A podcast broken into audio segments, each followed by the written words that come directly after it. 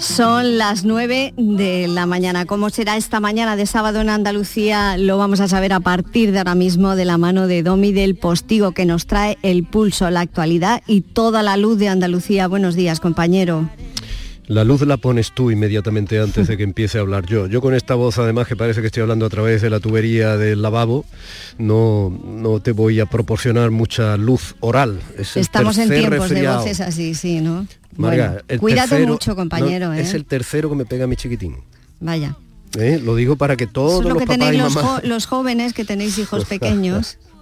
Y tenéis ese pequeño inconveniente. Eso es, tú que no te acuerdas, claro, con lo tuyo, todos los papás y mamás que estrenan guardería o colegio infantil, si no lo han llevado a la guardería, pues ala, bienvenidos a los virus. Bueno, pues eh, es lo que pasa por tener tan poquitos años. Que se tienen hijos pequeñitos ¿eh? y que cada edad tiene sus pequeños inconvenientes. Lo que no tiene ningún inconveniente es pasar la mañana de tu mano, compañero, aunque sea con esa voz, así que estaremos muy pendientes de lo que ocurra en Andalucía. Que pases una buena mañana de sábado. Muchísimas Besito. gracias, compañera. Un beso. Pues una de las cosas que ha pasado esta semana precisamente en Andalucía es el estreno de Company, el musical de Antonio Banderas. Si quieren podemos hablar de otras muchas, ¿no? Incluido, porque bueno, políticamente tenemos mucha actividad, ¿no? Está, hay algún que otro congreso provincial como el del PSOE en Málaga, ¿no? O evidentemente el congreso del PP andaluz, ¿no? Que, que está sustanciando tantos titulares o lo de la, eh, grabación eh, del vicepresidente Juan Marín, ¿no? Eh, hablando de los presupuestos. Ha sido una semana muy sustanciosa políticamente. Sin embargo, yo creo que valorar en la justa medida lo que ha supuesto el- ese trozo de Broadway en Andalucía, montado y traído contra todo pronóstico, y probablemente poniendo dinero de su bolsillo sin duda alguna para pagarse la felicidad por parte de Antonio Banderas, eso mm, yo creo que es algo que merece la pena recordar y que además nos va a entretener mucho. Antonio Banderas, que actuará hasta marzo en su company, en su Teatro del Soho, en su Málaga, en su Andalucía. Esta semana Antonio Banderas nos ha regalado company a todos, aunque lógicamente valga dinero la entrada, claro, porque company es Broadway, insisto, en Andalucía. Nivelazo.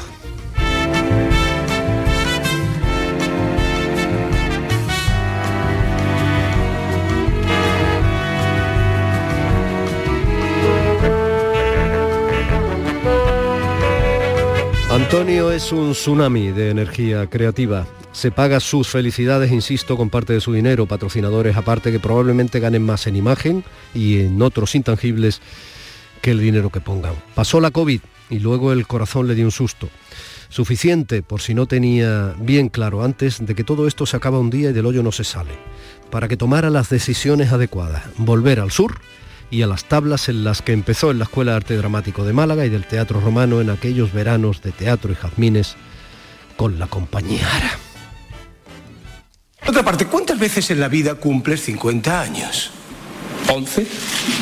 A ver, venga, decidlo, es una situación muy incómoda. Rápido. ¡Feliz cumpleaños, Robert! Vamos, mira, eh, lo soporté. Gracias. Sido tan caro que me dio un patatús. No le hagas caso, Robert, tan solo es un jersey. ¿Ya le has dicho lo que es? Pues cuando vi la etiqueta pensé que era una casa. Señorita, señorita, dígale que devuelva el suyo y que se quede con el dinero. No es el regalo lo que importa, sino el precio. ¿Y esta quién es? Esta soy yo. Y como puede usted observar, estoy forrada. Ah, y este es mi marido. Se lo presentaría si me acordara de su nombre. ¡Toca las velas y pide un deseo! Pero no nos digas cuál es Bobby o no se cumplirá. Tienes que cerrar los ojos y soplarlas todas juntas. Pero asegúrate de pedir algo que realmente merezca la pena, Robert.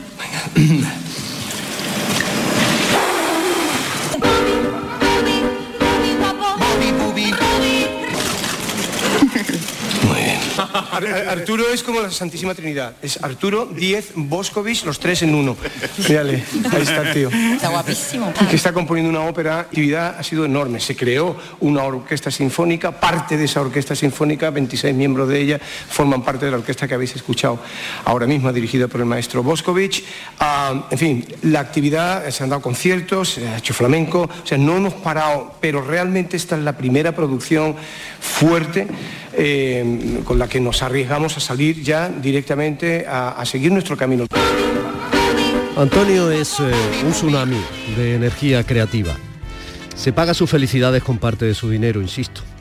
Para volver a volver, como Antonio, eh, no había vuelto muchas veces, eligió el homenaje que el musical a Chorus Line le da a todos esos actores y bailarines que nunca saldrán de la línea de coros y sin embargo lo dan casi todo por un aplauso, aunque sea compartido con todos los demás a pie de escenario. No era un texto fácil aquel a Line para un público actual muy alejado de los conflictos morales de aquellos de 1975 en Estados Unidos, en que los diálogos de los personajes de A Line se desenvuelven, ya que los autores no permitieron cambiar ni una coma del libreto.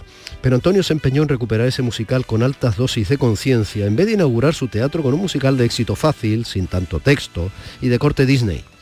Luego llegó la pandemia y tuvo un efecto demoledor, no solo los actores, que se quedaron en dique seco con los teatros cerrados o casi, pero el gremio lo pasó francamente mal. Sin embargo, eso puso a disposición de Antonio algunos de los mejores actores y de las mejores actrices del teatro musical en España, y contrató a quienes quiso, doblándole la mano a la COVID y regalando al espectador un elenco de diez y medio, el elenco de Company.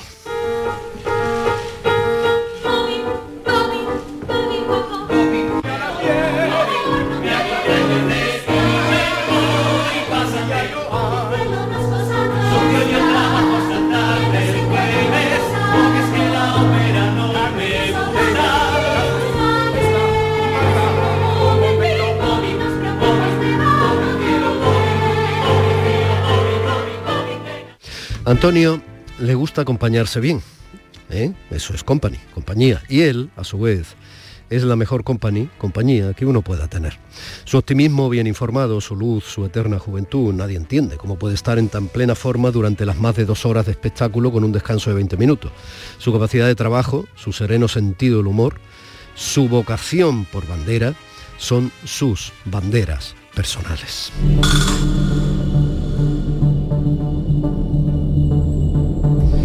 Curioso, el cumpleaños de Bobby, en la obra, eh, es con 35 años, pero Antonio, que está en la sesentena ya, lo ha puesto a los 50, ¿no? lo que adquiere además mucho más sentido en nuestra sociedad actual, en la que hemos alargado tanto la juventud.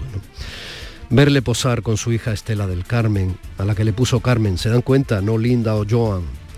Su hija incorporada al proyecto del Teatro del Sojo en la ayudantía de producción verle marcar los pasos de un lado a otro del proscenio, subir al escenario a casi más gente que la que estábamos en el patio de butacas, la gente que hace posible que en Company no falle nada.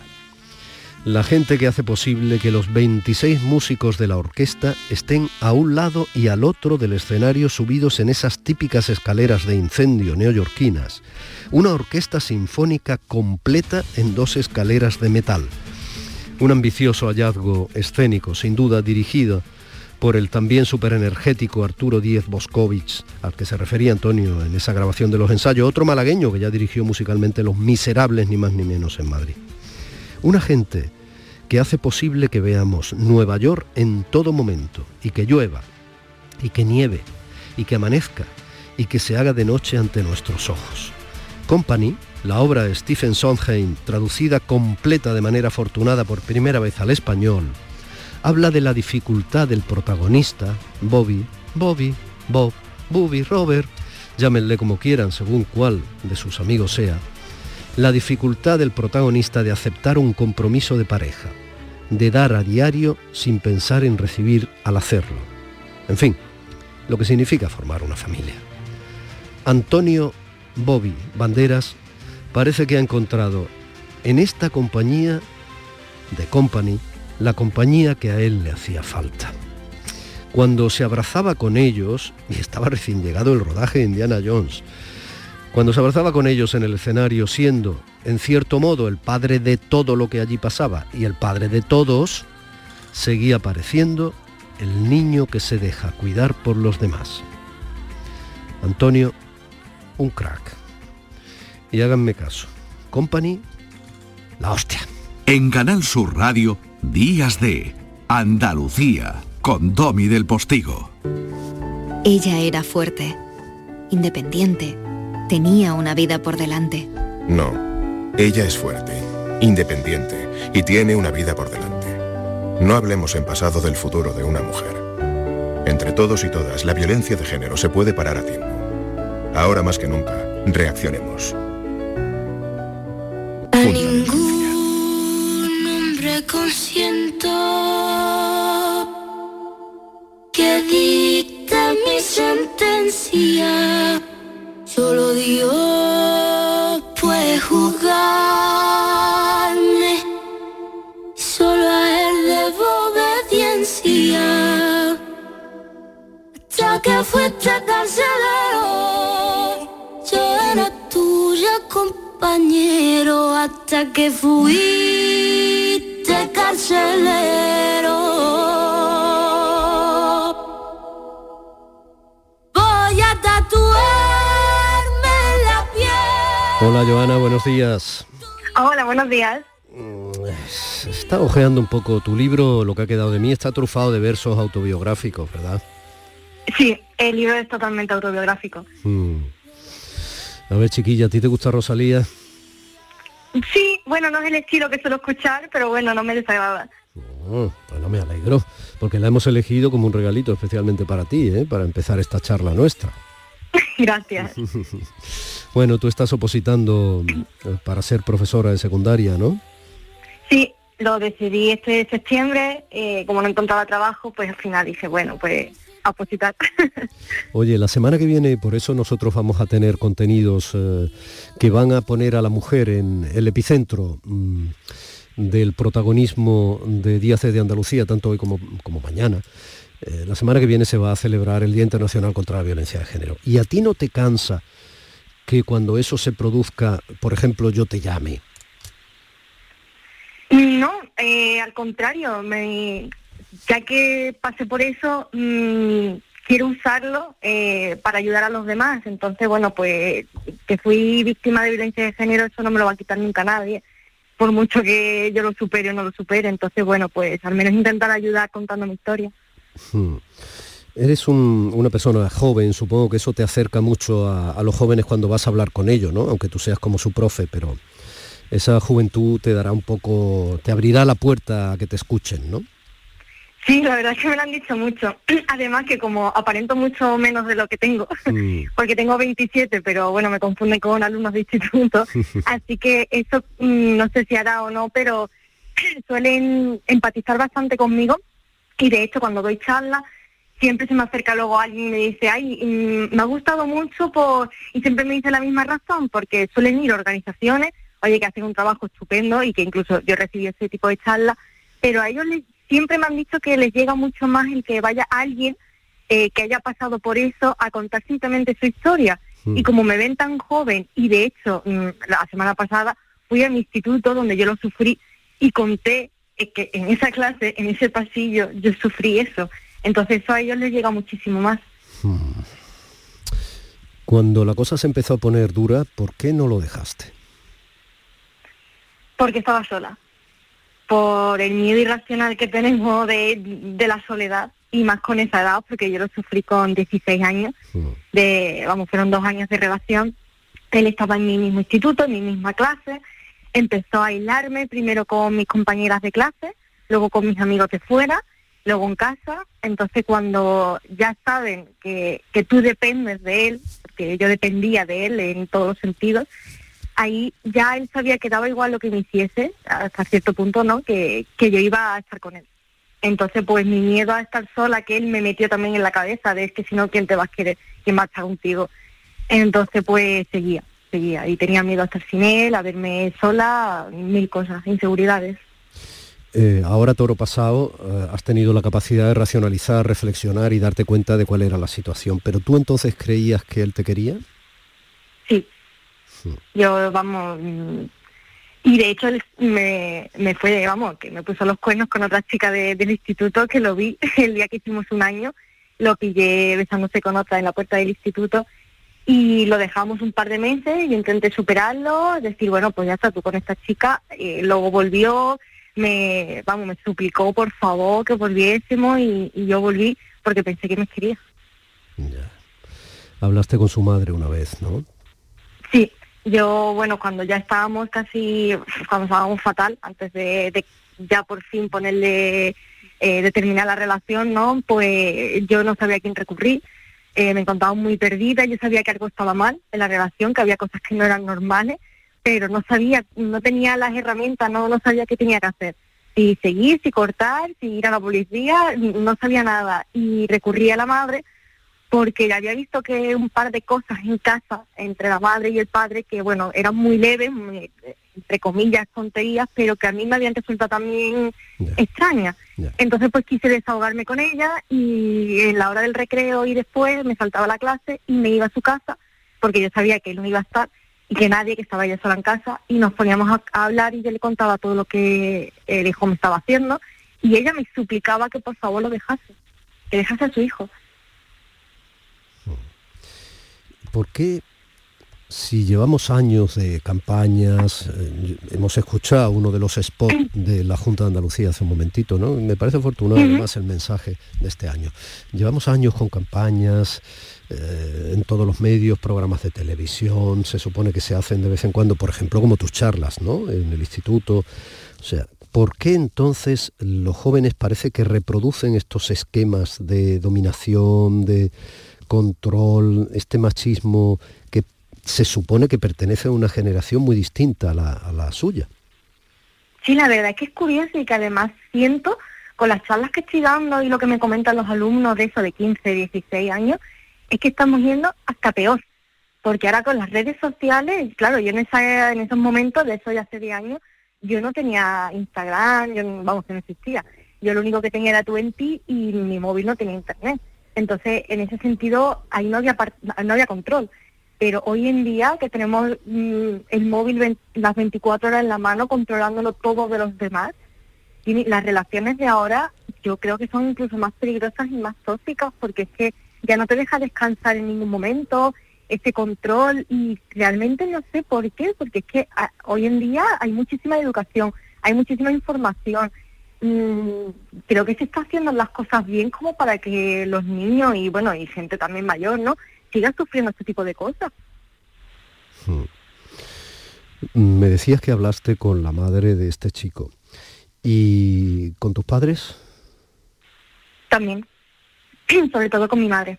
Qué pasó? mi madre sabía parte de la historia no todo porque a ver mm, cuando yo le contaba algo que era a lo mejor lo más leve no y ella pues se ponía mal pues yo lo que no quería era que ella sufriese, entonces pues las cosas más fuertes no se las contaba. Mm. También dejé de contárselas a mi mejor amiga Cristina, porque también lo estaba, lo sufría, claro.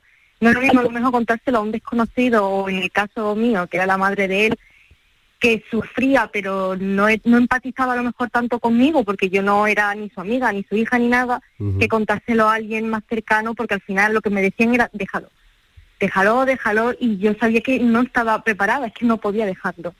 Yo lo que quería era desahogarme, entonces pues claro, me veía en eso de que no me podía desahogar y si me desahogaba ya lo miraban a él mal y con razón, me decían que lo dejara, yo no podía y entonces me sentía peor. Hmm. Y esto con 16 años, claro. Sí, era primero de bachillerato y terminamos cuando yo él repitió otra vez, él repitió dos veces y porque cuando nos conocimos él ya era repetido y bueno, pues yo segundo bachillerato, el, los últimos exámenes fue cuando ya, el último examen, que era Historia del Arte, y si yo aprobaba ese examen, que lo tenía suspensa la, asignatura, esa e inglés tenía también ahí regular y unas cuantas, porque claro, mis notas bajaron muchísimo, hmm. mm, él se, se metió en la clase para impedir que yo hiciese el examen, empezó a gritarle al profesor, amenazarlo, amenazarme a mí, y bueno, hice el examen, el examen estaba para suspenderlo, no, para directamente tirarlo, vaya. Pero el profesor me aprobó, creo que se habló allí en la Junta, ¿no? Que mi situación, que yo tenía que marcharme, yo quería ir a Málaga, estudiar periodismo, y, y bueno, pues al final él empezó a ponerse bastante violento, ya se metió mis padres que vinieron, la dirección que llamó a la policía, y ese día ya por fin pues fue el día, fue el día que terminamos, cuando ya me tocó mis estudios. Tienes un carácter estupendo, eh, Joana. Gracias. Pero supongo que, eh, como se puede leer en alguno de esos versos de tu libro, eh, te han quedado, bueno, pues te han quedado retazos, ¿no? En ese carácter, supongo que también. ¿Qué te ha dejado esta, esta situación que viviste tan jovencita? Pues a ver, mm, por mucho que, que digas que sí, que se ha superado a nivel a nivel de estar mal, cuando se cuenta la, la cuando yo lo cuento y demás, yo estoy bien, yo ya no lo no tengo ese pinchazo en el pecho ni en el estómago, es algo que yo ya veo un poco desde lejos porque hace 10 años y ya no me duele, pero es algo que te va a marcar siempre. Entonces, pues a mí me ha dejado, la parte buena que me ha dejado es que ya al menos mm, sé lo que no quiero, lo que no voy a permitir jamás, nunca. Eh, se ve esas pequeñas mm, pruebas, ¿no? De poquito a poco de lo que puede llegar a ser una persona, que lo he visto también en relaciones de mis amigas. Y bueno, pues mm, en mi libro se llama Lo que ha quedado de mí, porque después de esa experiencia, lo que ha quedado de mí es una persona que se fue a Málaga, que luchó por sus sueños, que al final me cambié de carrera, hice filología, pero bueno, yo fui a, hacer mi sueño, que era ser periodista, y tuve la suerte que cuando cortamos este chico y yo, que fue antes de verano, en noviembre de ese mismo año, me llamó una editorial porque quería publicarme mi primera novela, que fue con 18 años. Entonces, ¿quién dice si yo hubiese seguido con él o no eh, lo que hubiese ocurrido. Yo no hubiese mandado jamás ese manuscrito. A lo mejor yo ahora mismo mm, no tendría los cinco libros que tengo publicados, ni hubiese hecho la carrera, no sé lo que hubiese sido de mí, la verdad. Pero bueno, gracias a que dije que no, pues estoy hoy aquí, contando todo esto y, feliz porque estoy cumpliendo mis sueños. Y eso realmente es lo que ha quedado de mí después de eso. ¿Y qué le dirías a los padres? Eh, a los padres que a lo mejor tienen una hija como tú, eras, de los tuyos, y, empiezan a notar, porque en algo se notará, ¿no? Sí, sí, a ver, yo era, yo soy el libro abierto y en esa, en esos momentos más todavía porque no sabía gestionar bien mi, mis emociones, ni lo que sentía, ni, ni nada de eso. Es que a los padres tampoco les enseñan, ¿eh? tampoco les dan especialmente charlas cuando van a ser padres de situaciones determinadas, por ejemplo, que su hijo va a sufrir bullying, mire, usted tiene que hacer esto. Por ejemplo, que su hija a lo mejor la, van a acosar o la van a maltratar si se encuentra con una pareja que pueda ser, eh, que tenga perfil de maltratador, etcétera. No, a los padres tampoco les enseñan a eso. Entonces, sí, les da miedo y tampoco saben actuar. Si es que al final nos vemos muchas veces en situaciones, tanto hijos como padres o como cualquiera, ¿no? Personas que no sabemos muy bien qué, hacer en eso, en esas circunstancias, por mucho que sepamos que existe, pero es como bueno, y cuando lo estoy viviendo, ¿qué tengo que hacer? ¿Y tú qué, ¿tú qué necesitabas que hicieran tus padres?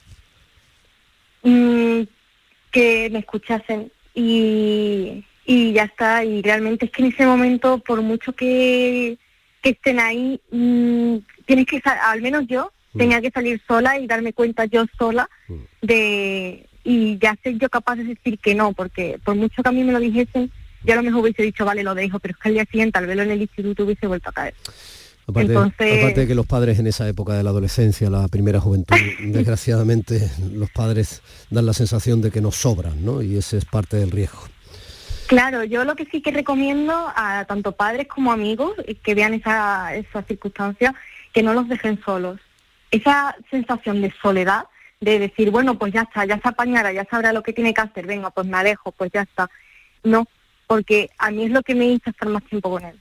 El hecho de que mis amigos se alejasen porque me veían mal, porque uno, por ejemplo, uno de mis mejores amigos me dijo, bueno, cuando cortes con él volvemos a hablar, mientras tanto no, porque estoy sufriendo al verte así. Y claro, al final lo que inconscientemente lo que hacía es que me acercase más a mi pareja de entonces, ¿no? Porque era como, es que estoy sola, es que al final, mm. ¿con quién me voy a ir? Y eso, por favor, que, que mm, no dejéis nunca, nunca a una persona que esté pasando por algo así sola o que se pueda sentir sola, porque al final lo que va a hacer es apegarse más a su maltratador. Joana Anaya, agradezco al Ayuntamiento de Málaga que me dejó tu móvil, me lo voy a quedar. ¿eh? Sí. y hablaremos si Dios quiere. Me alegra mucho que tengas esa actitud ante la vida y ojalá que las oposiciones te salgan bien y los alumnos, los alumnos te puedan disfrutar. No dejes de, dar charlas en los institutos. No, no, la verdad es que me gusta hacerlo, porque creo que, o al menos tengo la esperanza de que puedo ayudar. Un besito. Pues nada, muchísimas gracias. Adiós, Reina. Si tu hermana, amiga o compañera es víctima de violencia de género, no dejes que caiga en su trampa. Aislamiento, celos, dependencia, control, chantaje. Su entorno cercano es su mejor defensa. No la dejes sola. Llámanos al 900-200-999. Te asesoraremos para poder actuar. 25 de noviembre, Día Internacional contra la Violencia de Género. Junta de Andalucía. Vaso de cristal. ¿Cuántas gotas tienes que dejar caer hasta ver la marea crecer? ¿Cuántas veces te he hecho sonreír? Esta no es manera de vivir. ¿Cuántas lágrimas puedes guardar en tu vaso de cristal?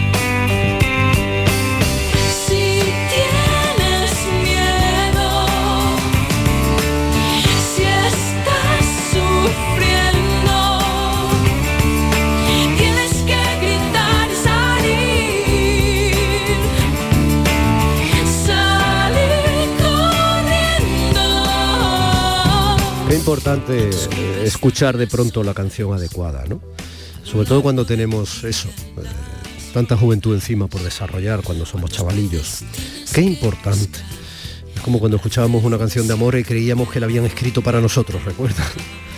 Bueno, pues qué importante que cuando la canción sea la adecuada sea, por ejemplo, una como esta de Amaral, que te pueda ayudar efectivamente a tomar la decisión adecuada y a gritar lo que te pasa. Mm, 9 y 25 y un poquito más de la mañana. Amaral actuó ayer en el Wizzing Center en Madrid y hacía dos años que no actuaban, metió dentro a 12.000 personas. Dios quiera que todo va bien, que todo vaya bien, quiero decir. Familia, nuestra marquesa de las palabras como aceitunas eh, saliendo fecundas de ese olivo léxico que cada sábado transitamos, podamos y del que nos alimentamos, ya está en el centro de producción de Canal Sur Radio en Sevilla.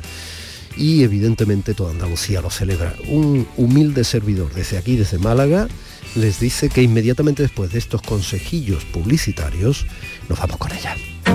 En Canal Sur Radio, Días de Andalucía, con Domi del Postigo. ¿Existe algo más valioso que el tiempo? Pues no. Por eso, esta Black Week Hyundai te lo regala. Porque si compras un Hyundai te ahorras muchos meses de espera para tener tu coche.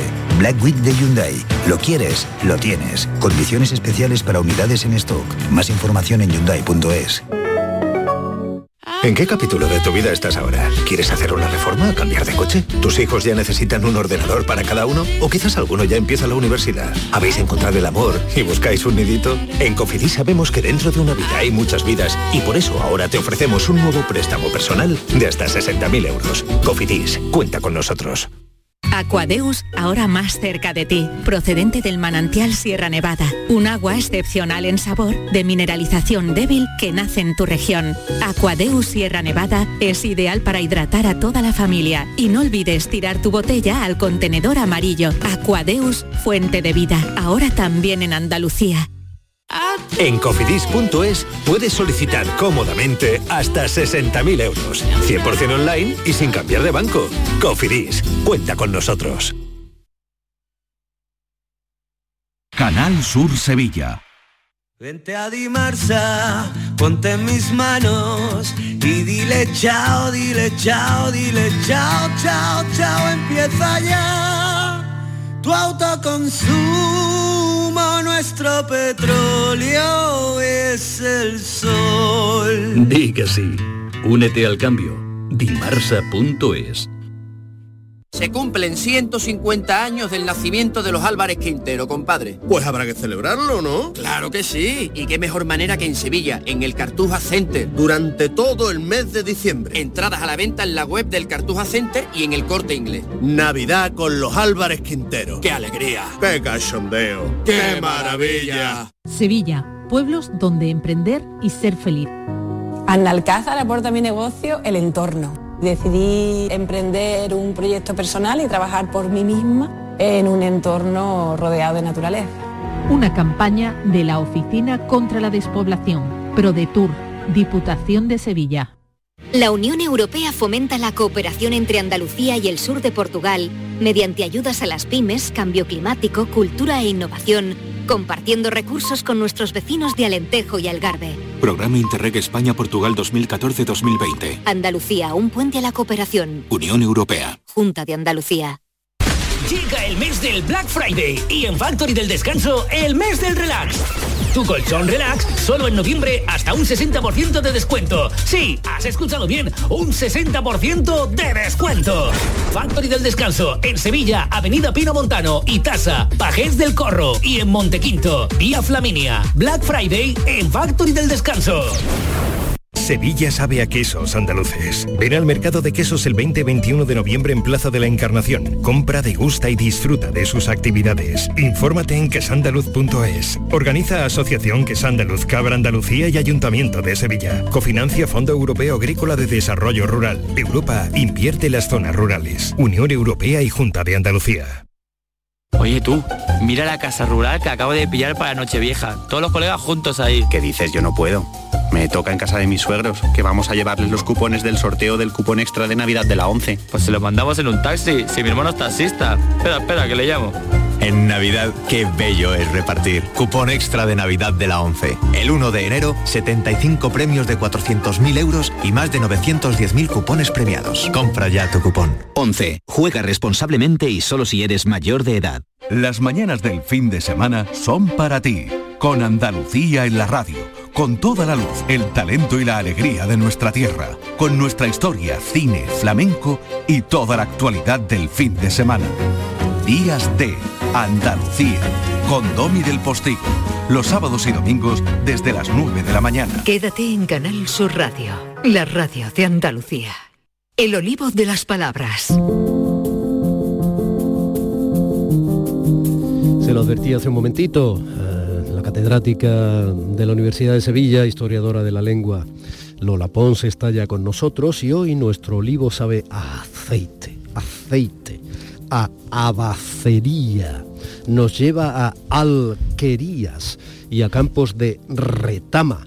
Y esto es porque todas estas palabras, como muchas otras de las que vamos a hablar, son arabismos. El establecimiento de los árabes se inicia, como saben, en el año 711 y durante siglos la convivencia con el mundo árabe, la que hoy es España, se fue modulando de diversas formas. Etapas de convivencia en la frontera, etapas de sociedades donde convivían musulmanes y cristianos y etapas de mayor separación. Así que nos preguntamos para empezar, ¿qué peso tiene la indudable huella árabe en nuestra forma de hablar? Lola, buenos días. Hola, buenos días, Domi. Pensé que me ibas a hablar en árabe. no, este es un olivo de palabras españolas cuyos ascendientes pueden ser árabes. Bueno, yo te lo agradezco. Shukran. Shukran. Los arabismos son voces que vienen del árabe, por tanto tienen una fecha de partida. Es ese año, el 711, que nosotros, cuando llegó ese Tarik, entró por Gibraltar, Gibraltarik, aquí a, a nuestra tierra. El 711 es el punto de partida, efectivamente, aunque hay palabras que entran muy pronto, mm, casi una década después ya vemos arabismos documentados en textos latinos, también en textos latinos de los reinos cristianos del norte, pero hay arabismos que entran posteriormente, no todos entran por el contacto directo, otros entran por los libros. En toda esa eh, convivencia secular de la que tú hablabas en la introducción, mmm, van a ir llegando estas voces.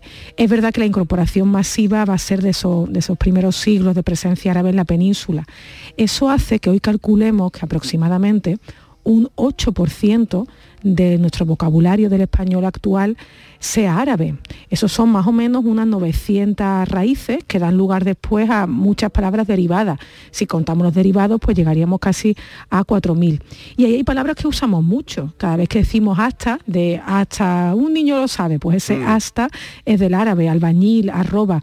Y también hay palabras que son muy especializadas o que fueron comunes pero que ya no se usan. Por ejemplo, en Andalucía hay una parte del léxico de la agricultura que era árabe y que se ha perdido porque ha cambiado por completo con la mecanización del campo la forma de cultivar. ¿Qué es lo llamativo aquí de este proceso? Si lo vemos con un poco de distancia, pues que el español y las lenguas de España, o sea, no solo el castellano, pues también las otras lenguas del, de España, tienen palabras del árabe por convivencia directa. Me explico. En muchas lenguas europeas tienen palabras científicas del árabe, de la matemática, de la astrología, por el saber árabe en la Edad Media que se difundía a través de los libros. Pero solo en la península ibérica, en Sicilia y en Malta convivieron con la lengua árabe en el día a día. Así que nuestro perfil es distinto al del resto de Europa. Mm. O sea que hay un árabe de convivencia, digamos, un arabismo de lo cotidiano, ¿no? Y luego hablas de los libros, y es que hay que tener en cuenta que hay un momento en que el mundo árabe en general ¿no? se estanca, pero durante siglos fue puntero, eh, por ejemplo, en ciencia. ¿no? Sí, sí, sí, porque eh, hay todo un conjunto de saberes que estaban ligados a Oriente, a civilizaciones como la civilización helénica, a lo persa, a lo indio, y todo ese caudal de conocimiento se difunde en Europa con el puente lingüístico del árabe. Y eso hace que palabras científicas Em, que, sean, eh, que son comunes a muchas lenguas europeas, todas, en todos los casos vengan del árabe, el nombre del, cero, ¿no? Pues este cero del español y cualquiera de sus hermanos en lenguas europeas son siempre arabismos, más arabismos científicos del español de hoy, cosas como alcohol, alquimia, cenit, cenit que decimos hoy, pues un artista está en su cenit, pues ese cenit es el vocabulario astrológico, algoritmo. Así que eh, a ese arabismo científico, el castellano, el portugués, el siciliano, le suman los arabismos orales y no solo eso, eso científico. Pero, pero sí, el árabe fue un puente. Pensemos que a través del árabe llegó la filosofía aristotélica a, a, la Europa occidental. En este sentido estaba más desarrollado casi que el latín, porque el latín durante los siglos 9 a 11 estaba más empobrecido, ya que estaba más aislado respecto al imperio de, Oriente, y Oriente era el depositario de la cultura helénica, que había sido motor y cabeza de conocimiento científico. Muy, muy interesante, ¿no? Porque somos hijos de Grecia. O sea, Occidente es, obviamente, y casi toda la cultura judio-cristiana descansa primero obviamente en lo que fue la, la, polis griega, ¿no? Sin embargo, nos llega Aristóteles a través del mundo árabe. E, efectivamente. Eso es interesantísimo. Sí, y la traducción era algo mm, eh, cotidiano, eh, cortesanamente, era algo muy valorado, muy necesario, muy necesario, y todo, todo ese, ese, saber se retransmitía a partir de, de, conocedores de la lengua, de la lengua árabe, efectivamente. Bueno, eh, ¿Tiene Andalucía arabismos propios que no estén en otras zonas peninsulares? Bueno, aquí vamos a empezar a desmontar algunos tópicos. Eso nos pasa muchos fines de semana, ¿verdad? Que, rebatimos algunas ideas muy comunes. Y además eh, se nota que te gusta mucho. ¿eh? saliva, saliva, porque, como el experimento porque eso, porque eso es construir ciencia, ¿no? Eh, Andalucía tiene muchos arabismos, porque los tiene también el español. La mayoría de los arabismos que usamos nosotros, digo nosotros los andaluces, ¿verdad? Son compartidos por el resto de las zonas de España. Incluso algunos que pueden ser más especializados y que igual la mayoría de la población no conoce porque, por ejemplo, forman parte de eso que decía antes del léxico agrícola. Ahora bien, sí tenemos algunos arabismos particulares. Yo voy a decir algunas muestras, algunos ejemplos quizá de los que puedan ser más comunes, más conocidos por toda la población. Por ejemplo, uno que es quizá más de la Andalucía del occidente que del oriente, es eso de aljofifa, que es un nombre que damos muy comúnmente tanto a un trapo con el que a lo mejor limpiamos la encimera de la cocina como a la propia fregona, ¿verdad? Aljofifa y el verbo eh, aljofifar es uno de esos arabismos que son arabismos andaluces. Lo mismo, por ejemplo, un guiso de hortalizas que en buena parte de Andalucía se llama alboronía, que es un nombre precioso. Es algo parecido al pisto, pero no es exactamente el pisto la alboronía, ¿no? Pues esa alboronía es una palabra muy andaluza. llamar charrán al que es muy pillo, muy, muy tunante, que esto es una palabra que en Málaga en el siglo XIX se usaba para los jovencitos que vendían pescado y que serían, imagino, muy, muy espabilados. Y una que se sigue usando muchísimo y a mí me encanta, majarón. Majarón, majarón, efectivamente. Eso es otro eh, arabismo eh, muy propio del, andaluz. A veces tienes eh, árabe la raíz y se han ido creando derivados posteriores a lo, a lo castellano, a lo latino, ¿no? Puede ser majarón, majareta, etcétera, ¿no? Una muy bonita es alucema, que ya estamos en el tiempo de la alucema, que se, que se echaba para que oliese esa, ese, ese fueguecito, ese brasero que se ponía en la mesa de camilla, esa alucema. ¿Qué es la alucema? Pues la palabra andaluza para eso que en, otra, en otras zonas o de manera más globalizada se llama lavanda o se llama espliego.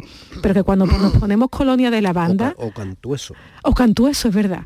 Pues cuando usamos colonia de lavanda, el perfume de no sé qué, el ambientador de la mm. casa de lavanda, bueno, pues eso es la mm. lucema de nuestras abuelas, ¿verdad? Esa, eh, esa hierba aromática que se echaba a la copa. Bueno, y en los eh, nombres de, por ejemplo, un nombre de un sitio, de una montaña, de un río, los nombres eh, propios, aunque no sean de personas. ¿Hay arabismos? Hay, hay mucho arabismo y eso lo hemos visto en muchos olivos anteriores, cuando a lo mejor hemos dicho, hoy nombres de río, hoy nombres de mm. montaña, y nos iban apareciendo. Hace poco hablamos de nombres de montañas y salía el Mulacén. Yo hablo aquí muy cerca del río Guadalquivir. claro. La toponimia deja Yo estoy aquí al ladito del Guadalmedina, río de la ciudad, más claro, río de la ciudad, o sea, fíjate. Pues todos esos guadas son formas árabes. ¿Por qué la toponimia tiene tanta presencia árabe? Porque en general los nombres propios conservan muy bien, los nombres propios de lugares conservan muy bien estratos antiguos, por eso incluso la toponimia nos enseña formas que son prelatinas, turdetanas, tartésicas. ¿Dónde hay mayor toponimia árabe? Pues en el oriente peninsular, pues por ejemplo la Alpujarra, en la cuenca de los ríos Genil, el Segura, el Serpi, si salimos un poco más pues en las islas de Mallorca, mm. Menorca, eh, en general el oriente peninsular tiene mayor toponimia árabe que el occidente. ¿Te acuerdas de aquello que te conté del Guadiana? Sí, sí, sí, que uníamos la raíz. Era muy divertido, ¿eh? lo del Guadiana. Porque cuando los árabes llaman al río Guadiana de alguna manera, lo que hacen es llamarlo río Ana, que era como lo llamaba la gente de allí. Ana. Bueno, Guadiana es río Ana, Guadal es río, ¿no? Y luego ya en la repoblación, la reconquista, lo que sea, acaban llamándolo como ellos oían que se llamaba el río, Guadiana, que río Guadiana, pero en definitiva entonces sería río, río, río. Efectivamente, porque no tiene nombre. Ana es una masa de agua en época prerromana. entonces río, río, río. Está muy gracioso. Bueno, ejemplo de esa toponimia. Pues si, si, nos vamos a los mapas, vamos a ir dando algunos ejemplos. Si por ejemplo viajamos a Almería, pues tenemos un arabismo, Almerilla, en la Torre Vigía. Eh, Algeciras es de Al Jazeera, que es eh, inicialmente seguramente sería un nombre para llamar a la isla, la isla verde, porque habría pues mucha vegetación ahí frente a la costa. Em, ¿Y eso eh, lo saben quienes llaman Al Jazeera a la cadena de televisión? pues no sé si, saben que tienen un topónimo hermano por aquí, pero claro, la toponimia puede aparecer en, en dos lugares, ¿no? Mm, ahí, por ejemplo, te queda muy cerca Laurín, a Laurín de la Torre y a, Laurín, y a Laurín el Grande. Bueno, en definitiva, casi todas las palabras que tienen al son arabismos, ¿no? Sí, muchas de las y algunas que no tenían al lo copiaron del árabe. Por ejemplo, almendra, pues tenía que haber sido desde amídula, es griega, tenía que haber sido amendra, pero por influencia de ese al terminó adquiriendo una L que no le correspondía. ¿Dónde va, dónde va, parar? ¿Dónde va a parar con L que sin L, Lola? Almendra es una palabra muy elegante. Es que están más ricas con L. con L ya están tochadas. perfectamente en esa L. Almendra. Parece que va uno directamente al fruto seco. Amendra, amendra, ahí falta algo. ahí ya no, no. Bueno, sí. Pues sí, te decía que hay muchos términos árabes. A veces pasan cosas curiosas, por ejemplo, eso, esos topónimos que empiezan por Ben, ¿no? Tenemos muy cerca ahí Ben Almádena. Pues ese Ben indica familia y es muy común entre nombres de lugar árabe, pues Ben Almádena, Ben y Almadana. Mm. En general, estas cosas con Ben son más de, zona valenciana que de zona andaluza, pero nos dejan huellas en Andalucía em, eh, también.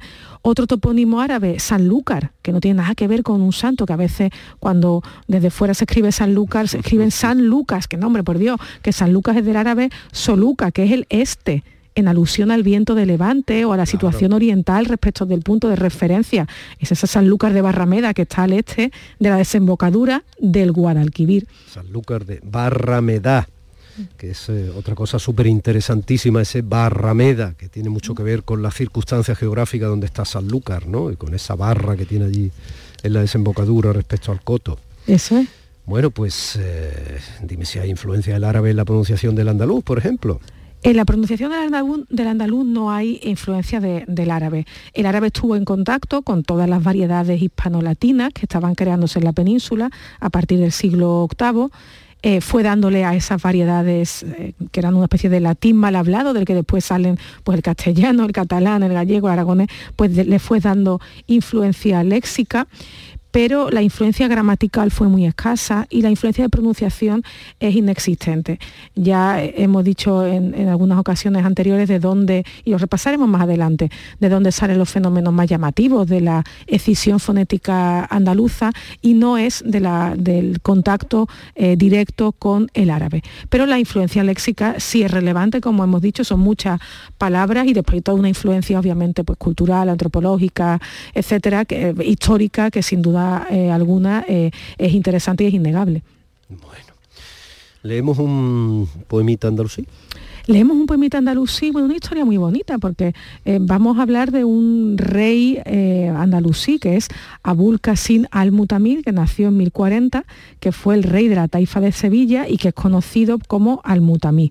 Fue un poeta muy relevante, en su corte además había bastantes eh, poetas andalusíes, en algunas otras ocasiones hemos leído aquí poemas de esos poetas andalusíes como Ibn Saidún y es famoso por su famoso diálogo poético con la poetisa Rumaiquilla, su mujer.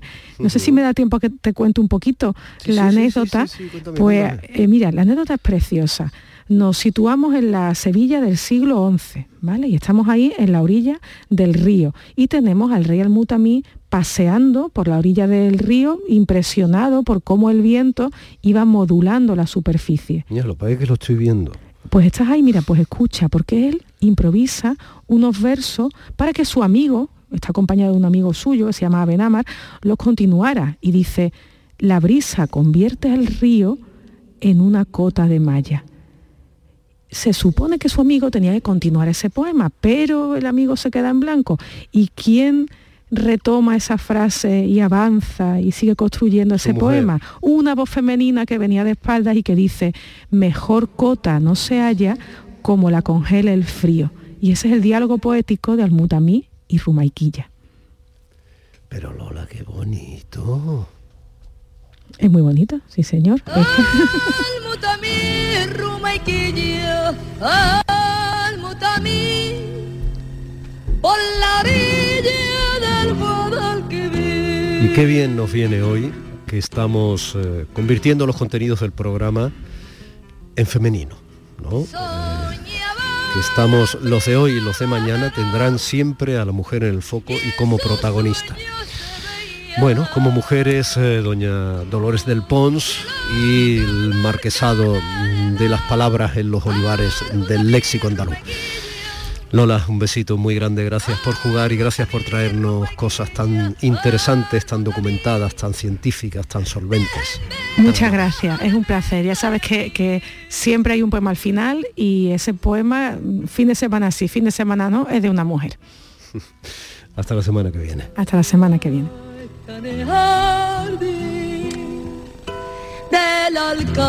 de Sevilla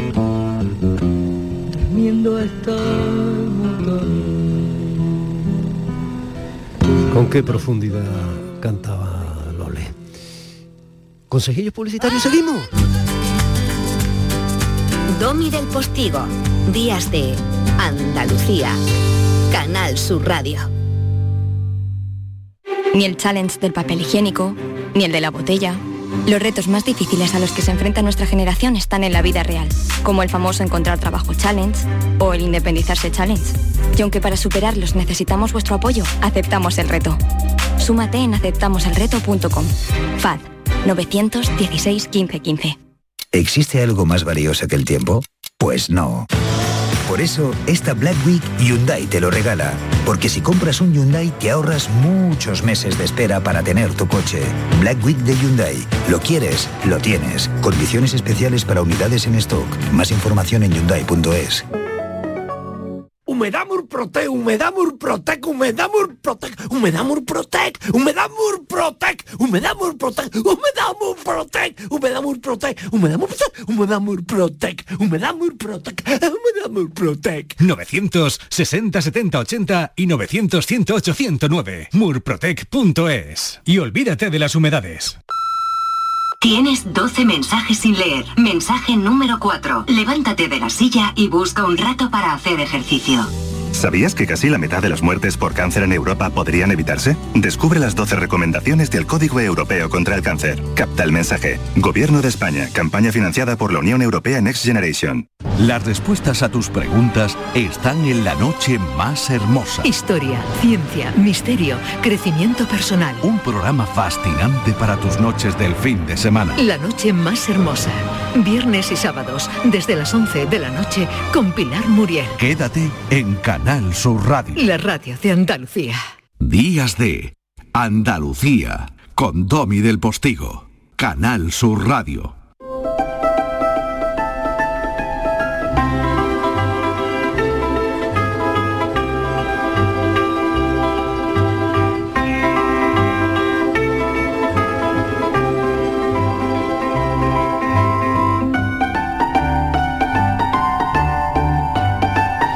Paco, buenos días. Buenos días, Domi. ¿Has visto ¿Qué con, qué voz te recibo hoy, no? Me parece que estoy metido en una, una tinaja. Sí, estamos regular, ¿no? Sí, estoy muy regular. Mi madre decía eso, la pobre. Ay, tiene la voz y parece que está en una tinaja. Que no le he dicho yo, no le he preguntado yo, no la pongo, pero lo mío tinaja me da a mí que podría ser, bueno, no quiero. Sí, la muy muy antaño, muy andaluz, muy, Sí. muy de aquí, de Cali también. Bueno, pues eh, recordamos que tú sigues RQR. Sí, eh, martillo pilón. Se llama técnica martillo pilón. Recordamos que el andaluz Francisco Cifornel es maestro de educación infantil en el Colegio Quintanilla de San Fernando, en Cádiz, y que este maestro de familia, como a él le gusta eh, autotitularse y a mí me gusta mucho decir, está muy bonito eso. Bueno, pues eh, ya era un referente educativo por la divulgación de sus vivencias en las aulas con niños, ¿no? Con niños pequeños, por libros publicados como Diario Un Corazón de Tiza y Educar en tiempos de COVID, entre otras cosas, aunque podemos recordar que hiciste la presentación, supongo que quedó estupendamente, ¿no? La, eh, avanzaste la semana pasada de tu último libro, ¿no? Pues sí, la verdad que, que fue algo maravilloso. Eh, presentar a una criatura literaria en los tiempos que corren y, y que haya más de 150 personas asistiendo a la presentación de un, de un libro es una auténtica barbaridad. Así que honrado y orgulloso y nada, a seguir trabajando para en pro de la infancia. ¿Pero lo presentaste allí en la isla o en Cádiz? Sí, lo presenté en el Centro de Congreso Magno de aquí de San Fernando. Y con la condición de que hubiese niños, porque quería que fuese un evento para niños, con su familia, con, su, con sus abuelos, con sus tíos y, con sus regalitos para ayudar a los Reyes Magos, para los niños que estuviesen más necesitados, que hoy, por cierto, celebramos el Día de los Derechos del Niño. Y, me gustaría recordar que hay casi 50.000 niños que no tienen el derecho fundamental de tener un papá o una mamá. Así que, eh, uf, se me eriza, se me eriza un poquito la piel y, y la reflexión de hoy te la he cambiado porque eh, ayer a última hora digo había que escribir unas palabras a estos valientes y así que cuando me des paso después de, del gran Antonio Mm. las pondremos a la marcha. Eso por no hablar de esos niños de la migración, de los que nadie se acuerda. Porque cuando vemos esas fotografías de gente tratada y utilizada como ganado, bandeada de un lado a otro por cuestiones políticas, no se suele ver los niños que van ahí y que a veces desaparecen. Miles de niños, ¿eh? en Save the Children está esa estadística, y miles de niños desaparecen. Ya podemos imaginar para qué, como qué, en ese, en, ese descontrol que obviamente propician las situaciones de la migración cuando son, eh, bueno, pues, eh, en fin, esto es que...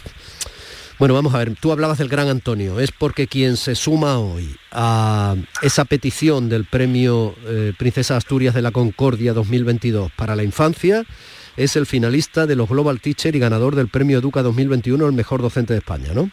Efectivamente, Antonio Pérez, maestro de los barrios, andaluz de pura cepa, y, y recalcar la, la calidad educativa que tenemos en nuestra tierra, porque, mm, vamos, te lo digo por experiencia, es muy difícil llegar donde ha llegado Antonio, y que se les reconozca es, de, es digno de admirar. Hola, soy Antonio Pérez, profesor de Elías Sierra Luna, creador del canal de YouTube Antonio Profe y finalista del Global Teacher Prize 2020. Con este vídeo quiero unirme a la petición encabezada por el compañero Francisco Cid proponiendo a nuestros niños y niñas a los premios Princesa de Asturias de la Concordia 2022. La razón de esta petición la tengo clarísima. Nuestros niños y niñas nos han dado un ejemplo en estos tiempos de pandemia de cómo debemos comportarnos, recordándonos con su ejemplo diario que respeto a las normas salva vidas. Como siempre, nuestros niños y niñas continúan enseñándonos valores fundamentales, muy inspiradores y que me hacen pensar en el futuro con esperanza. Por eso, aunque hay personas increíbles y colectivos que están haciendo un trabajo impagable, los sanitarios, por ejemplo, el Premio Princesa de Asturias de la Concordia 2022 debería ser para nuestros niños y niñas. Muchas gracias. Pues lo ha dejado bien explicado, ¿eh? La ha abordado, la ha abordado. Aparte de ese buen maestro, tiene una dicción muy buena. Y, se nota, se nota en el vídeo de la claridad de sus ideas y, sobre todo el, motivo de, su reflexión. Mm. Así que desde aquí un abrazo porque es un gran amigo mío y, y tiene todo mi cariño. Muy bien. ¿Y nuestra reflexión de tiza de hoy? Pues al hilo de lo que te comenté, eh, querido Domin, ayer tuvimos la, presentación, un día de perros, de viento, de lluvia impresionante, y, estuvimos, estuvimos allí y, vimos como, como los papás, las mamás, los abuelos, los titos, eh, iban acompañados de sus hijos de la mano. Eh, hubo un coro muy bonito de canto himno de alegría, y, ese coro, eh, ese grupo de alumnos no fue al azar, sino fue eh, ese grupo de alumnos que a mí me robó la pandemia, porque no pude despedirme de ellos cuando, cuando una buena mañana nos dijeron que, tenemos que confinarnos. Así que, que, nada, le pedí a los asistentes que cogieran a sus hijos de la mano, que le mirase a los ojos y que, y que le dijeran que, que a ti, que alegras mis días con una sola de tus sonrisas, a ti que alegras mis días de vino y rosa, que iluminas aquellas mañanas donde no encuentro la luz, a ti que haces que mi corazón laza con más fuerza, que haces que mi vida un lugar maravilloso, que haces del mañana el mejor de mis anhelos, a ti que cambiaste mi vida con una sola palabra, que convertiste a la luna en el guardián de mi duerme que hiciste mía tus heridas, tus llantos, deseos, a ti que me haces ser mejor persona con solo mirarme, que sonríes cuando estoy triste, para que todo eso pronto pase, a ti que eres la razón de mi existencia, a ti y a todos los niños del mundo, gracias por estar ahí. No sabes cuánto te agradezco que hagas esa valoración del ejercicio de la paternidad, ¿no? Porque el otro día estuvimos comentando Cristina Consuegra y yo, en su sección de Cristina en la red, que detectábamos, eh, hombre, siguiendo además el Instituto Nacional de Estadística, la bajada clarísima de la natalidad de manera progresiva, ¿no? sobre todo en nuestra sociedad más occidentalizada, no, no tanto la inmigración. Detectábamos que, que, bueno, que cada vez más personas pasaban de, ser padres, ¿no? porque claro, es hablando en plata, porque es un coñazo. Y, bueno, está muy bien, nos podemos convertir en una sociedad solo con perritos, ¿no? Que está muy bien, que yo amo los animales mucho. Pero, pero cuidado, ¿eh? Cuidado por todo lo que eso genera y por la evidencia eh, de que a lo mejor en esta sociedad estamos generando desde cierta calma socioeconómica, pues estamos generando personas que tienen mucha dificultad. Hablaba yo de Company cuando empezaba el programa de hoy, ¿no? Que trata de una persona que tiene mucho miedo al compromiso y no. Y, y bueno, y no le dice que sí a nadie, ¿vale? Para formar una familia. Bueno, pues no sé, te agradezco mucho que hayas hecho esa valoración tan bonita de ser padre porque porque por supuesto yo también la comparto, ¿no? Mi chiquitillo, ¿sabes? Me hace una broma, me dice, papi, ponte triste. Y entonces yo empiezo, se lo hago muy payasete, ¿no? Pero él no lo soporta. Cuando llevo 15, 20 segundos ya me dice, papi, ya está, no estés triste, no estés triste, ya se agobia, se me pone encima. que ser padre es complicado, es tremendamente complicado, pero tiene tantas, tantas satisfacciones que, que merecen mucho la pena intentarlo. Yo siempre digo que en la sociedad en la que estamos ahora nos hemos convertido en un poquito egoístas, en egoístas tecnológicos, en egoístas sociales, egoístas culturales.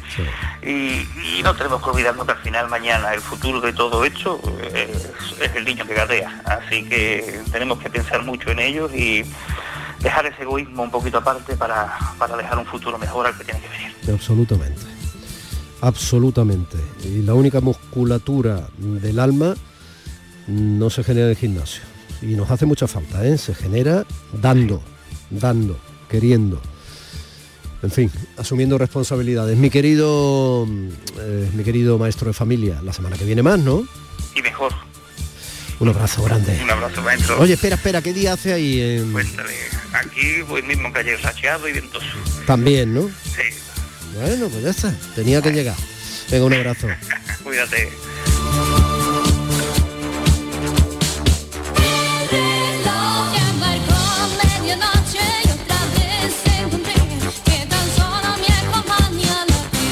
Bueno, fue un pelotazo, lo pronunciarán mejor o peor, en plan sueco, pero ABBA grabó un disco en español, aparte, recuerden ya que estamos con los niños, aquella canción de chiquitita, que, que era clarísimamente reconocible ¿no? en español.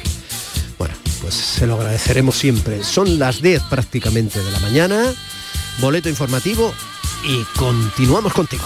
Días de Andalucía con Domi del Postigo, Canal Sur Radio.